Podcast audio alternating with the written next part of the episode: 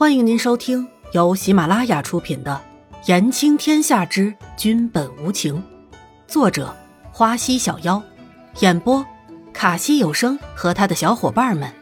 记得订阅、评论哦。第五十三集，空白的来历。南宫离尘当时收到云仙散人的求救信的时候，也着实吃了一惊呢。看着师傅熟悉的笔记，在信封上。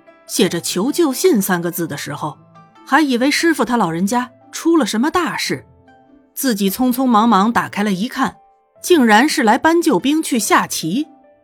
云仙散人师傅还真是一点也没有变呀。师傅找清风道长下棋，那肯定输得很惨喽。严子修想起自己那个棋艺不精的师傅。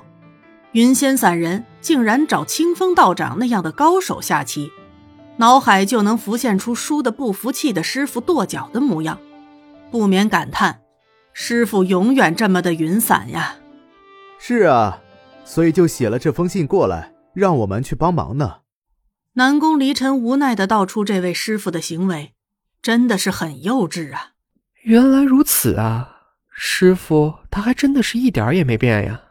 严子修感慨着自己的师傅，想起往事，历历在目。也许是缘分吧，让他们遇到了云仙散人，并师承其名下。严子修和南宫离尘也都在云仙散人的教导下成长的。云仙散人将自己的功夫都交给了南宫离尘和严子修。后来，云仙散人觉得他们学的差不多了，就提出自己要走了，去云游四方。因为那种才是自己想要过的生活，为此还让严子修难过了好一阵子呢。但想到师傅的不羁性格，也不强留师傅，让师傅为难。而且云仙散人不但教了严子修毕生的医术，临行前还把自己研制了半生的三颗回魂丹送了一颗给严子修，也给了南宫离尘一颗，说是必要时可以保下一命。至于还有一颗，就师傅自己留下了。所以说，云仙散人对南宫离尘和严子修的恩是重如山呐。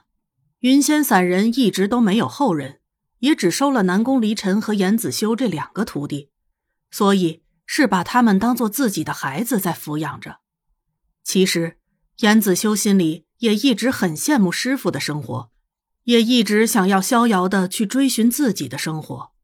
但现在还不是时候，南宫离尘还需要自己，一切等以后的时候再说吧。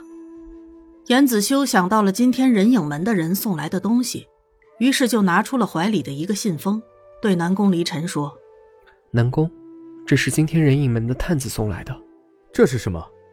南宫离尘接过严子修手里的信封，是半个月前我吩咐下去的。调查伊颜染的结果，今天早上刚收到。严子修犹豫了一下，还是说出了口。南宫离尘听到这是人影门调查到的那个女人的资料，并没有急着拆开，而是拿在了手里，顿了顿，南宫离尘还是打开了信封，展开，竟然是一片空白。这是什么意思？南宫离尘不免有些奇怪了，怎么是一张白纸？